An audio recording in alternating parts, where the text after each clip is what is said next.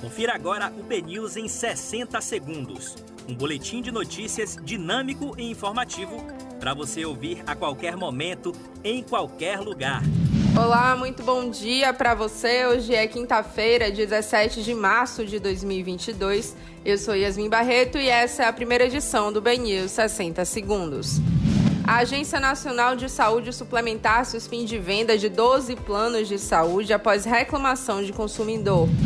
Engavetamento envolvendo cinco veículos causa engarrafamento na Jaqueira do Carneiro.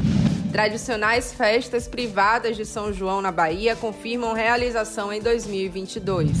Protesto de 24 horas dos rodoviários deixa a região metropolitana de Salvador sem ônibus.